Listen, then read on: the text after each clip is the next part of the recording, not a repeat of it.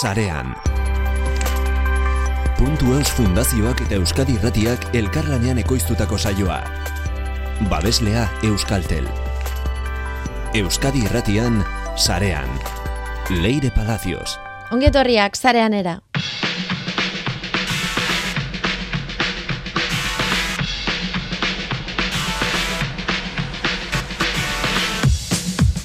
Besteak beste, minbizi hematologikoari leuzemiak, linfomak, mielomak, tumore solidoi eta gaitasun arraro hematologiko, metaboliko eta inmunoeskasia primarioi aurre egiteko terapietako vektore lentibilaren garapena eta fabrikazioa da, Bibe Biotek enpresaren espezialitatea.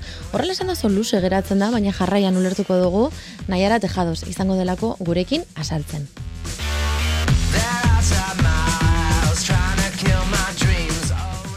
Biki digitalak zer diren ere ulertuko dugu eta horretarako urko leturiondo izango da gurekin. Kontrol adimenduneko eta monetarizazioko espezializazio taldearen arduraduna. Ikerlanetik. Amaitzeko Xabi Unanue, eta hor badakizue, barre besterik ez duguela egingo. Teknikan, Mikel Olazabal, Leire Palacios naiz, zarean entzuten nahi zara, asteragoaz. Ezagutu, Sarea.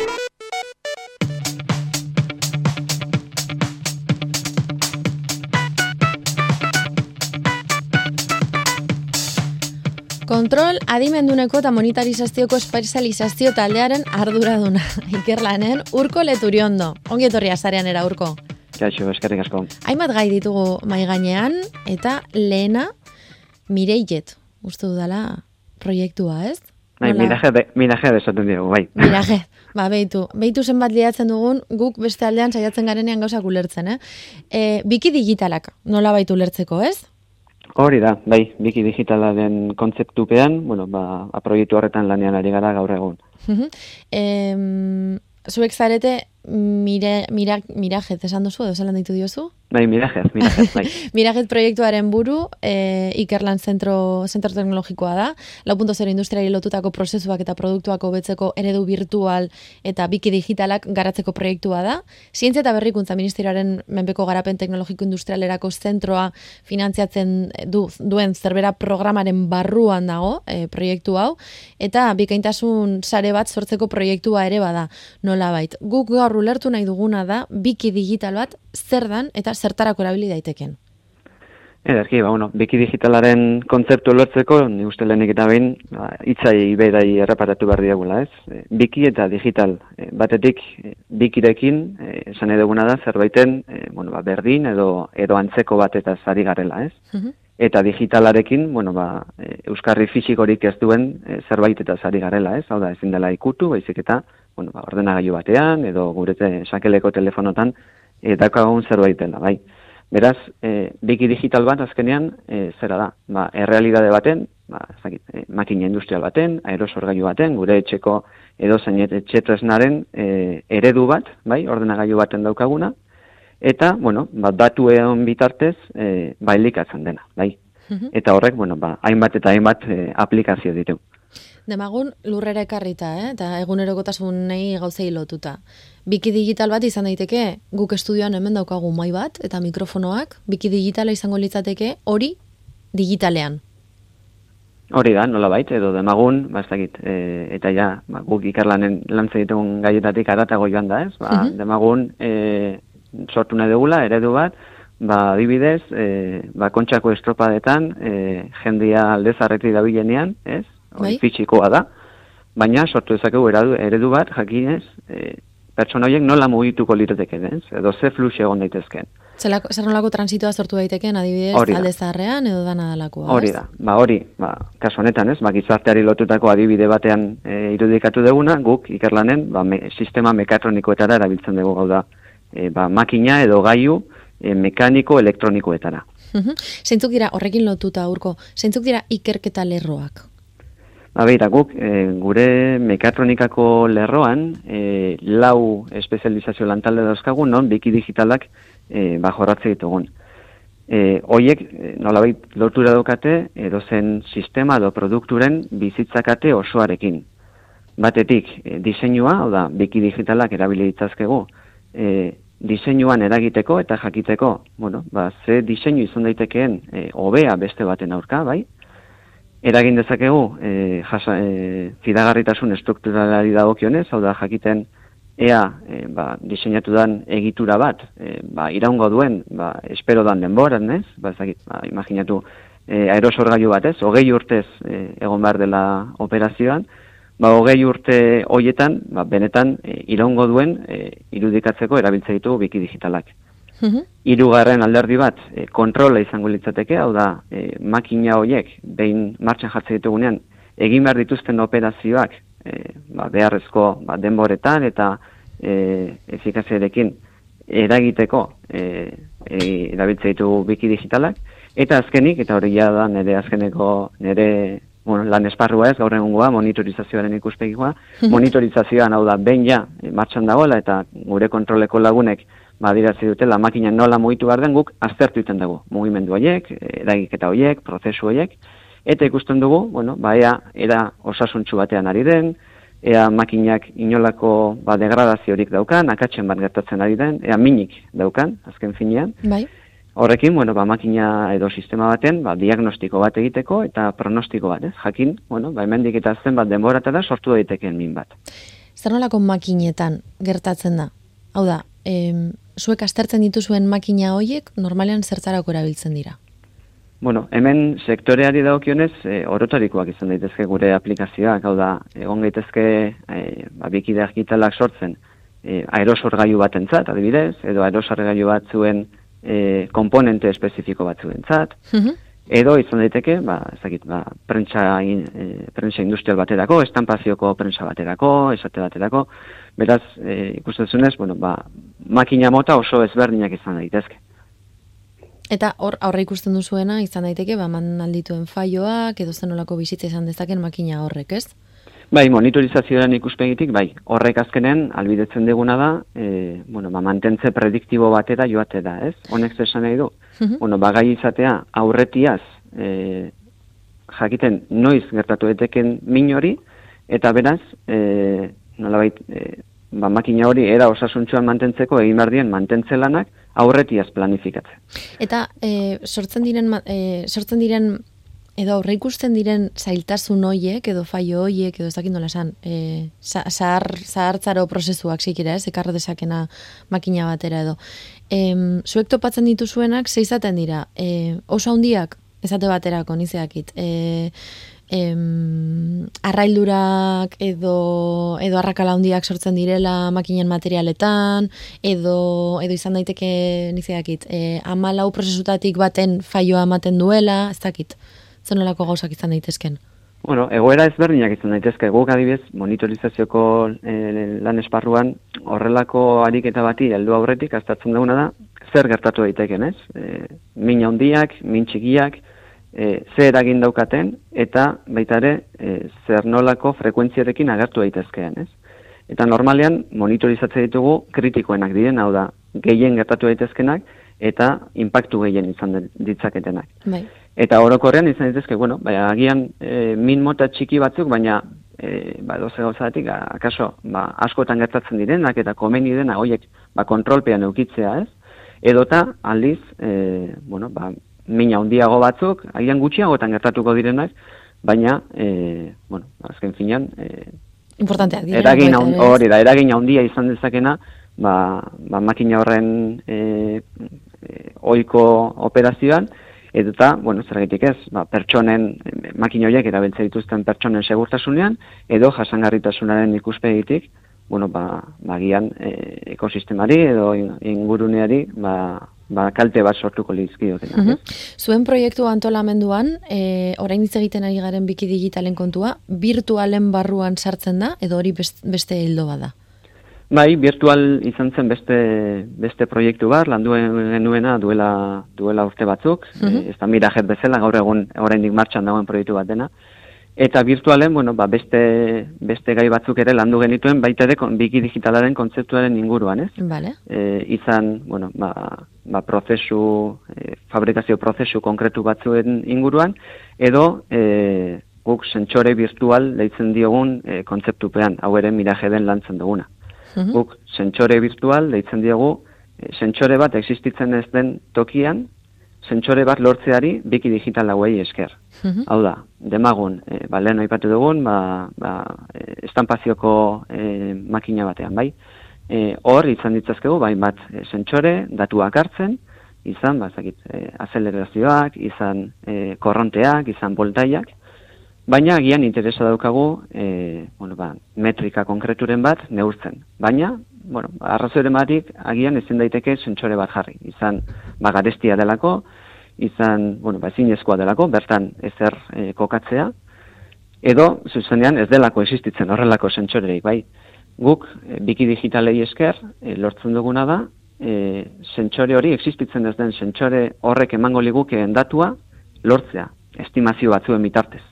Ez da, eguneko egun fidagarri, baina, bai daukala, nolabaiteko, e, bueno, ba, e, ziurgabetasun maila hori e, ba, neurgarria da, ez? Mhm. Eta esan dezakegu, bueno, ba, konfiantza maila batekin e, sentsore hori e, bueno, ba, porzentai handiko e, fidagarritasuna daukala, ez? Eta datu horiek erabili ditzazkegu, ostera, ba, ipatu ditugun aplikazioetara, bai, diseinura, fidagarritasun estrukturalera, kontrolera, zein monitorizaziora. Urko, irakurri dizugu, e, arrakasta kasu baten inguruan idatzi duzula, ez dakit hori apur bat asaltzerik izango zenuken. E, deitzen da, zuk idatzitako artikulua da, Desarrollo de gemelos digitales para la monitor- monitorización de la condición de activos.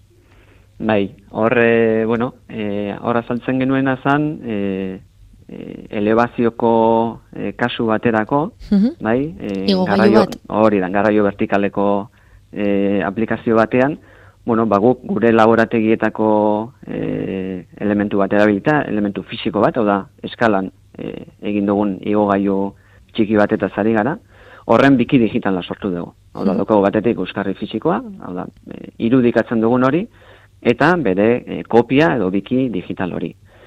Orduan, e, ba, orain aipatu berri dudan sentsore virtualen e, ariketa hori ba, ba gauzatu dugu, ez? Gai gara estimatzeko e, igogailuan bidaian zehar e, egin gertatzen diren marruskadura indar batzuk e, sentsorerik izan gabe, bai? Eta hori, bueno, ba, biki digitala eta euskarri fisikotik lortzen ditugun datu batzuetatik abiatuta e, kalkulatzen ditugu. Mhm. Eta amaitzeko, urko, barkatu, ikerlan bezalako enpresa handi batentzat garrantzitsua da azoketan edo bienaletan egotea, ez? E, bi digitalen egongo zarete, e, ziberkomanderren ere, zibasketa BCBS-erekin batera, eta e, bien 2022, bienalean, non, aipatu Hori ditugun proiektuak egongo diren baita ere, ez? Ekainaren amalau, amabost, eta amaseian. Hori da, hoiek eta eta beste hainbat ere bai. Azkenean, e, bueno, ba, Importantea da, bi- ez egiten duzuen guzti hori, gero azoketan edo bienaletan egon alizatea. Hori da, azkenen pentsa, bueno, ba, ikerlanen e, misioa dela, ba, transferentziako e, proiektuen bitartez ez, gure ezagutzak industriari helaraztea ez, eta, eta industriak, bueno, ba, e, teknologia horri esker, ba, beraien kompetitibitatea e, haunditzea. Beraz, e, bueno, ba, hor egongo gara, e, BM e, 2022 ekitaldian, e, bueno, ba, hainbat ponentziarekin, hainbat itzaldi, e, amalau, amabos, ama, eta amaseian, Mhm. e, lehenengo joleko zeo gehieta lau estanean, eta bueno, ba, gure asmoa da, ba, ba industriari, gure, gure teknologia ba, urbiltzea, eta bueno, ba, batera, ez, ba, ba urrutiago iristea, e, gure teknologia beraien aplikazioetan apli, e, eramanda. Emankorrak izaten dira, azoketako, Barkatu? emankorrak izaten diren, azoketako egun horiek. Bai, bai, bai, azkenen, e, bueno, ba, horrelakoetan, ba, aukera daukagu, ba, ez bakarrik, e, ba, ja, honezkero ezagutza ditugun, ba, bezero edo kolaboratzaileekin egoteko, baita, bueno, ba, ezagutzen ez ditugunekin, eta, eta, bueno, sinergia mota asko gertatzen dira, ez, izan, bueno, ba, zuzenen, ba, proiektu bat lortzeko, edo eta bestela, bueno, ba, kolaborazio estrategikoak ere, ba, ba, sustatu ditezke, ez, horrelako ek ekitaldietan, beraz, guretzat, ba, bere biziko garrantzia daukate horrelako ekitaldiek. Ederto, ba, eskerrik asko urko leturiondo gurekin egoteagatik zareanen. Zuei, eskerrik asko. Agur. Agur.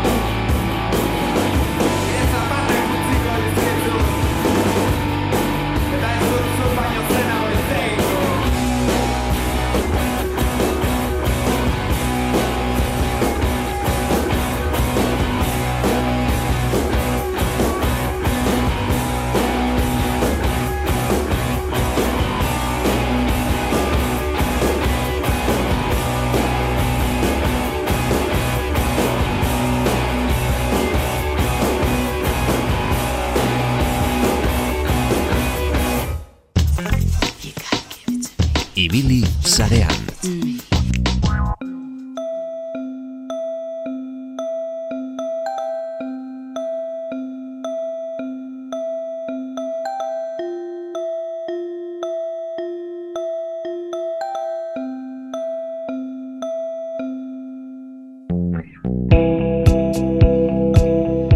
Existitzen alda teknologiaren bat virusak erabilita osasunak ardezakeena? Horren inguruan arituko gara, apur bat.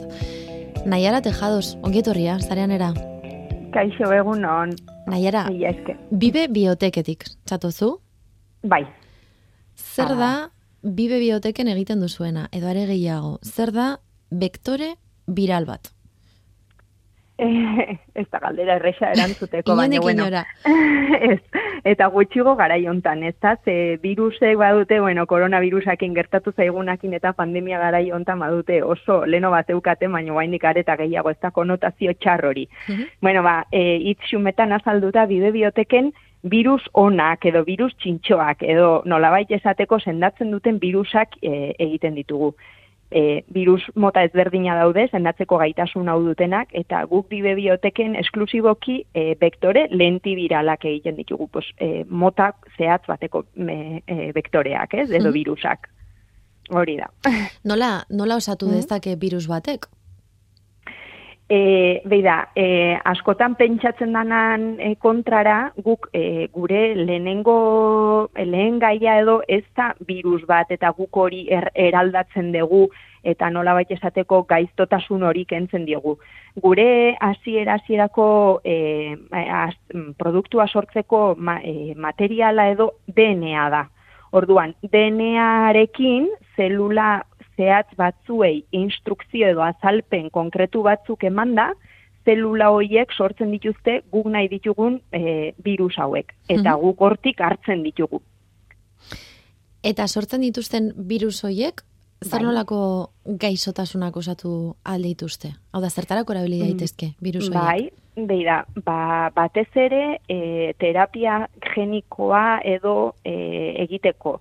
Eta terapia genikoak ze gaixotasun mota sendatzen ditu. E, batez ere gaixotasun genetikoak, hau da, geneen mutazioetan oinarritutako gaixotasunak. Mhm. E, adibide bezala bururatzen askotan aipatzen dugun adibide bada adibidez hemofilia. Ez dakit ezagutzen dezuten e, pertsona hemofilia daukaten gaixoek Mhm. e, odola koagulatzeko zailtasuna dute. Bai. Orduan, ebakitxo bat da odolustu daitezke.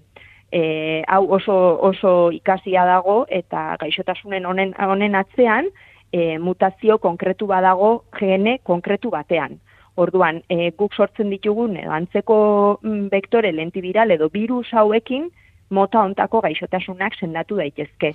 Azken batean, virus hauetan, e, virus haue dira garraioa gaixo dauden zelula hoietara gene osasuntxua eramateko.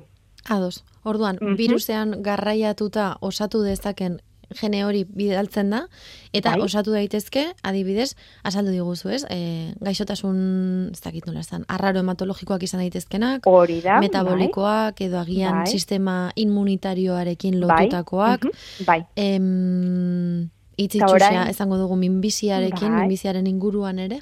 bai, hori esan behar nun batez ere gaixotasun genetiko hauek eta gerozta gehiago minbizia. E, modua pixka bat ezberdina da, behin zelulak aktuatzen duten modua, eta edo baino, baino virusaren funtzioa gaixotasun ezberdinetan berdina da. Gene osasuntxu bat garraiatzea, Mhm. zelula konkretu batzuetara. Bai. Nola, nola jaiotzen da bibe biotek? Hau da, mm, zen, Eh, zenba denbora edo, ez? Okurritzen zaio bai. norbaiti virus bat garraiatzea nonbait, gorputzean barrena, jendea osatzeko. Bai, Beira, urte desente behar dugu atzera, ba, segon donostian e, Inbiomet Fundazioa izenatzun ikerketa zentru bat. Mhm. E, eta ikerketa zentru honetan, bagenuen laborategitxo bat, e, e, e, ikerketarako lentibirusak sortzen zituena. Bai. Eta konturatu ginen, ba, merkatua gorantzazi jola, e, ba, interes edo behar gehiago zeudela arlo hontan, eta hortu, hortik ba, e, biomedeko zuzendaritza taldeak e, ba, enpresa bat sortzeko ideia izan zun, eta hortik sortu zen e, bibe biotek. 2000 eta e, amabosgarren urtean. Ja, badira urte batzuk. Zazpi. Bai, badira, bai, pasa diene. Eta- Bai, bai, bai. Joan da, asten eta asten enpresa, hau da, Bai. e, ikusi dozue, astapenetatik zelan... Bai, bai, hasiera batean 2000 eta amabosgarren urtean, bat dakit, zortzi behatzi bat pertsona ginen, eta oaintzen bertan 2000 eta hogeita biko ekainean, bagea, laro geita amalau pertsona, gehi ikasle, praktiketan dauden ikasle desente. Mhm. Osea, que, bai, e, azkuntza oso, oso handia izan da. Nahiara, Bai. zein, Mhm. zein enpresekin lan egiten duzue?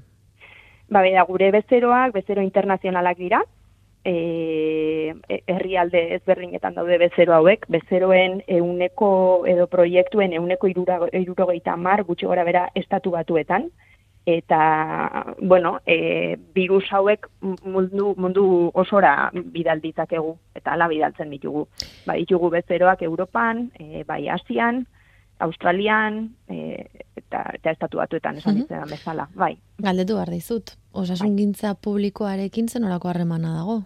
E, ba, hor, eridi gauza moitzen, eh? hemen badaude beti iniziatibak eta eta batez ere aipatu ditudan kantze minbizia sendatzeko aplikazio ontarako, ezta? Mhm. Eta asmoa beti beti badago, gertatzen dena da askotan terapia hauek oso oso garestiak izaten diela. Eta Bai. orduan, bueno, e, ba, famili xume batek e, o- bere poltsikotik ordaintzeko oso oso terapia oso garestiak. Eta orduan, bueno, beti badaude iniziatiba, ba, kolaborazio modukoak edo entxegu klinikoakin behar dienean ba, parte hartzea e, egoten da, eta bai, e, interesa badago, eta interesa dagonean ba, beti ateratzen dira gauzak, ez da? Baina oraindik ere esan dezakegu apur bat, e, bueno, nitxo dala, ez? E, bai, badaude, e, ja onartuak dauden, e, azkenen gukiten ditugun beri- e, lentivirus hauekin egiten duguna botikak dira, e, beste dozein e, medikazio bezala. Eta badaude ja terapia genikoko, e, ja, e, nola esan, onartutako, erabat onartuta ja gizakietan testatu eta aprobatuak izan diren terapiak. Orduan, hoiei hoiekin, hoien kasuan esaten daia komertzializazio fasera aiatu diren e, terapia genikoak badaudela. Orduan, e, bueno, ba hoien kasuan ja ja onartua daude, ap, e, ikusi da funtzionatzen dutela, e, ziurrak direla erabiltzeko eta bueno, hoien kasuan aurreratuko daude gauzak, baina beste asko eta asko eta asko e, entsaio fasean daude hor- horrelako terapiak. Oso sektore kompetitiboa da, ez? Edo Bai. kompetentzia handikoa. Bai, badago, batez ere gaina konturatu, konturatu gehan ezkeo, ba, gu eta ta gu bezala denak, ez? E, merkatua asko e, e, ari dala, eta orduan badagola hor oportunidade nabarmen bat. Orduan, e, egunero Merkatua handitzen da, geroz eta gaixoago gaudelako, edo...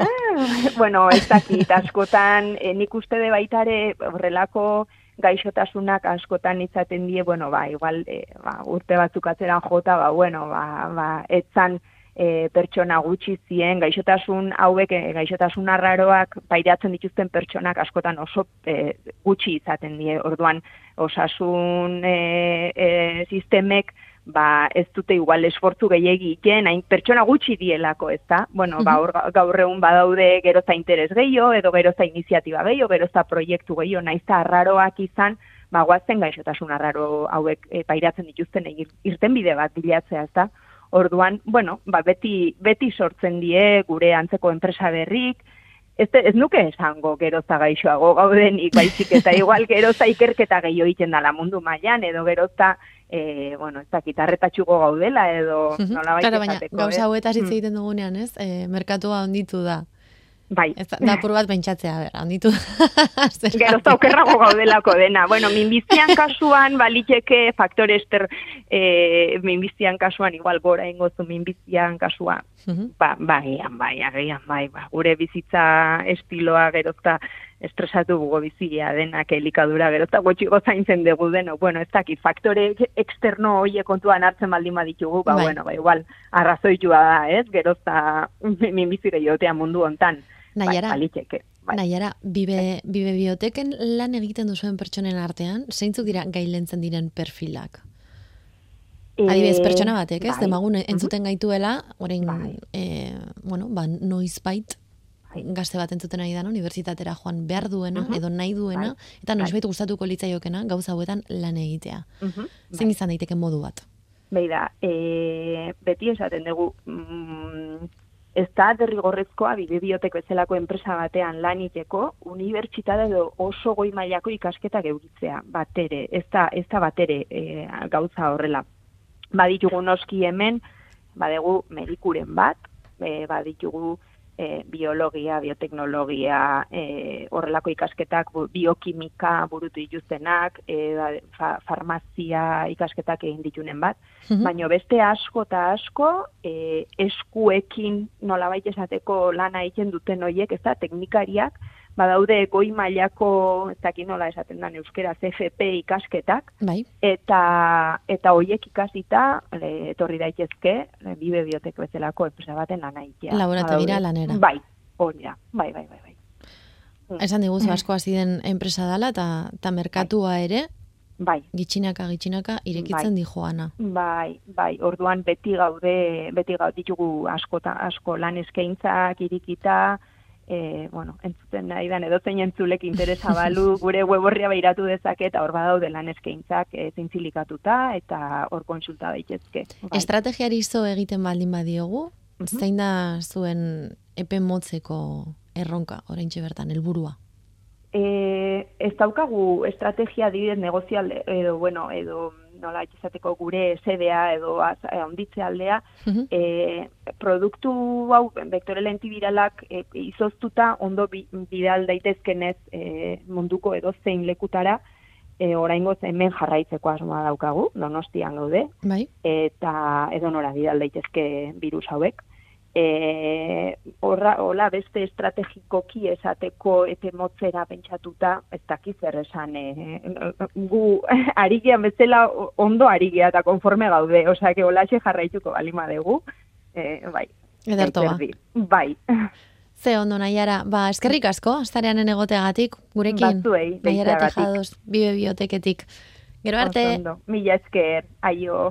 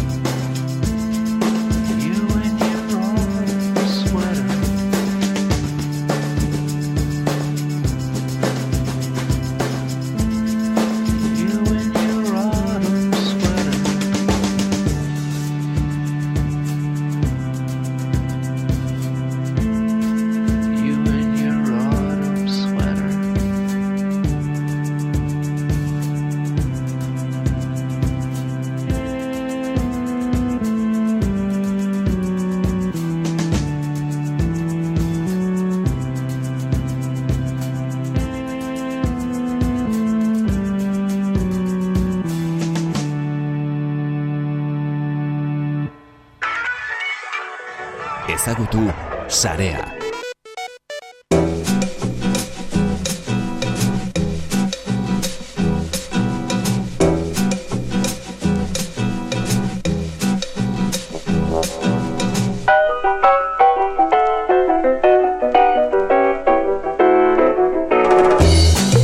Xabi Unanue, ongetorria, zarean era. Kaixo leire.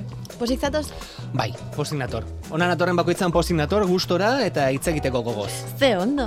Ta, ze, ze kontatu behar diguzu? Beldurra sartzera nator. Bueno, Bai. hori asteroko kontua izaten da, baina normaltasunez begiratu behar diogu, kuriositatez begiratuko genioken horri. E, jo, ba, beldurra ematen dizatea normaltasunarekin begiratu beharko diogula honi. Mhm. Lerro burua, holograma batekin eskondu den gizonezkoa. Ez du inorekin diskutitzen. Ez, bueno, hor dago.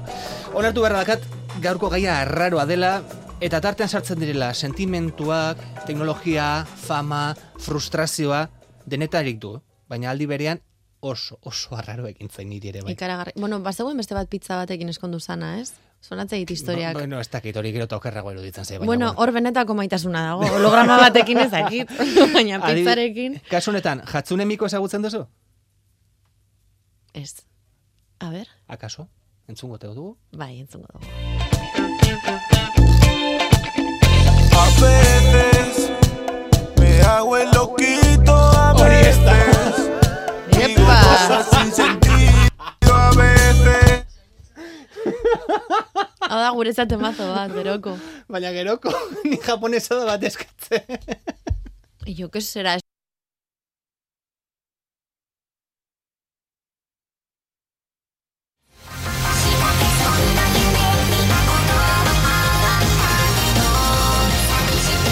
Bueno, Japonian oso ezaguna da milioika erreprodukzio ditu jartzune mikuk, baina noski, plataforma guztietan, bideojoko askotan ageri da protagonista, baina ez da existitzen.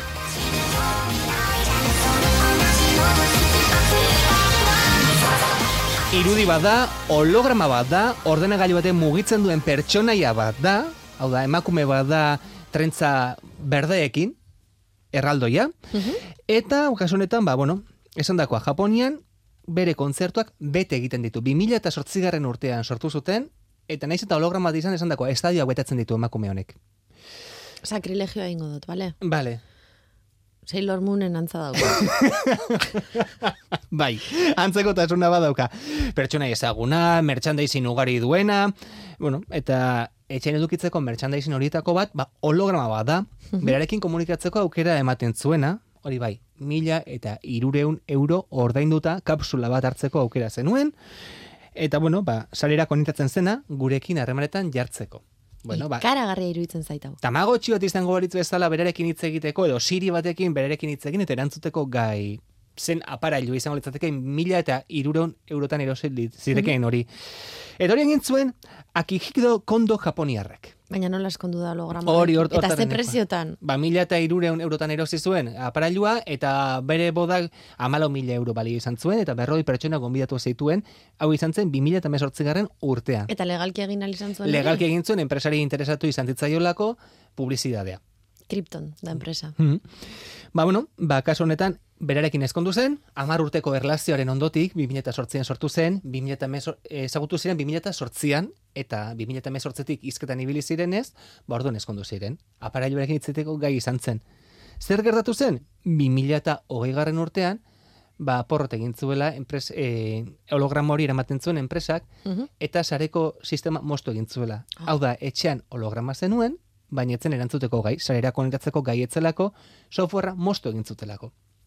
Zer gertatzen da? Eskondu zara eh, holograma batekin, ofizialki eskondu zara holograma batekin, baina hologramak ez dizu erantzuten. Galdetu egiten diozu, eta ez du erantzuten. Bueno, bikote askotan gertatzen da baita ere, ez? Ondoan daukasunak ez dizu erantzuten, baina noski, zerbait fisikoa izango da. Kasu honetan holograma batekin ari zara, argiarekin ari zara, apanailu zibernetiko batekin ari zara. Baina, bueno, mila da euro gastatu dituzu, beste amalo mila euro gastatu dituzu podarako, sentimentuak tartean sartu dira, famatu batekin eskondu zara, egunkarietan agertu zara, hologramarekin eskondu zarelako, famatu egin zara, eta batean ez dizu erantzuten. Enpresak ez dizu softwarea eguneratzen, eta bere horretan geratu zara. Zer gertatu da? Ba, bueno, bat artean sartu direla beste mila historio, depresioak sartu dira baita ere, eta honek Baina gizartearen akorokorrean, ez? Bai, bai. Honek e, hausnarketarako asko ematen du. Hain teknologi, teknologia hain garrantzitsua den herrialde batean, Japonian, Mhm. begira noraino iritsi diren, holograma batekin ezkontzeraino iritsi dira, Bai. Teknologi, teknologiarekin lotuta bizi dira, ez dira pertsonekin erlazionatzen, arazoa dituzte pertsonen artean hitz egiteko, eta bat batean hori ere moztu egiten dizute. Zure etxetik etzinen ateratzen, etxetik atera ezkero hologramak etzulako funtzionatzen, eta horren etxean gelatu bertzara, irudi fijo bati begira, maite minuta zondelako hologramarekin, eta hologramak ez dizulako erantzuten Bai. Teknologia lotoko fanatismoa, frustrazioak, zaitasunak, atera kontuak. Hau egia esan, Black Mirror peliku, e, interesaren agertzen zen, Her pelikulan ere agertzen zen, sistema eragile batekin maite mintzen zen protagonista. Mhm. Eta bueno, ba, ez dakit etorkizun distopiko bati baten aurrerapena izan litekeen edo zer, baina begira zer nolako gauza arraroak egiten ditugun. Holograma abeslari batekin ez, estadio betetzen ditugu, arekin eskontzeko goi gara, baina noski nola enpresa askoren menpe gauden, enpresak akabo esaten duenean, dena mozten dizute, eta zure mundua goitik bere erortzen da. Eta bere horretan geratu da. kontua. Bere horretan geratzen doa, aparailu horrek ez diolako erantzuten, error ematen diolako behin eta berriro, eta ez da borma sintax error ematen dio, eta noski, ba hortxe geratzen da, eta gure protagonista Akihiko Kondo, ba geratu da, ez dakit alargun esan, edo zer izango litzateken, pertsonea martxan Ez jarraitzen que burura zaidan txisterik txarrena, txarrena. Zelan dauka tipuak abizena? Kondo. Gure mariren anaia izan zitekeena, Ez dakit oso ohikoa den kondo abizena ba, kondotarrak Japonean. badakigu zer egiten duten, marikondo badakigu zer egiten duten, zerbaitek balio ez dizunean, hartu eta bota. Bueno, baina ez da koordenatu egiten ditu. eta txeko armairu gu- gutxienez ongi usten dizkizu kasunetan gizon hau depresio batean sartu da. Jo, gaixua. Ba, bueno, honek pentsatzeko ematen du, bai, etorkizun arraro baten aurrean gaudela, baita ere. Askotan atzera begiratzea gehiago esaten zaigula esaten dugu saio honetan, etorkizun arraro baten aurrean gaudelako. Baina, bueno, esan dakoa, 2018 garren urtean eskondu zen, lau urteko, bueno, ba, maitasuna izan dute, bikotean, naiz eta 2000 garren, 2008 garren urtean enpresak protegin eta holograma bere horretan utzi. Erabat, erabat. Bai, Ba, eskerrik asko, Xabi Unanue. Bueno. Horrelako historiak gure Bai. ganatzeagatik. Siri Alex, edo Alexari ez eskatu, e, berekin eskontzeko, akaso enpresak porrot egiten duenean, akaso gaizki geratuko zarelako. bueno, nire impultsoak kontrolatuko ditut, baina uste dut gai izango naizela siriri ez eskontze, eskontza ez eskatzeko. Bueno, nahi duzuna egin ezazu, baina eskontza hori arraro izango litzatekelare, gomen, esaten dizu baita ere. eh? Oin bai, pizza batekin ez dakit berdina egingo nuken. E, ni eskondu ez, baina afari eder bat egingo nuke, hori bai. Nik pizza batekin eskonduko, eskonduko nintzateke. Lerro burua- Elisan gainera. Lerro burua hemen geratzen da, grabatuta gelditzen da, eta uinetan edatuta. Leire, bete egin beharko duzu. Noiz bait, noiz bait. Noiz bait. Enteratuko zara. Eskerrik asko Xabi Unanue. Agur, Leire.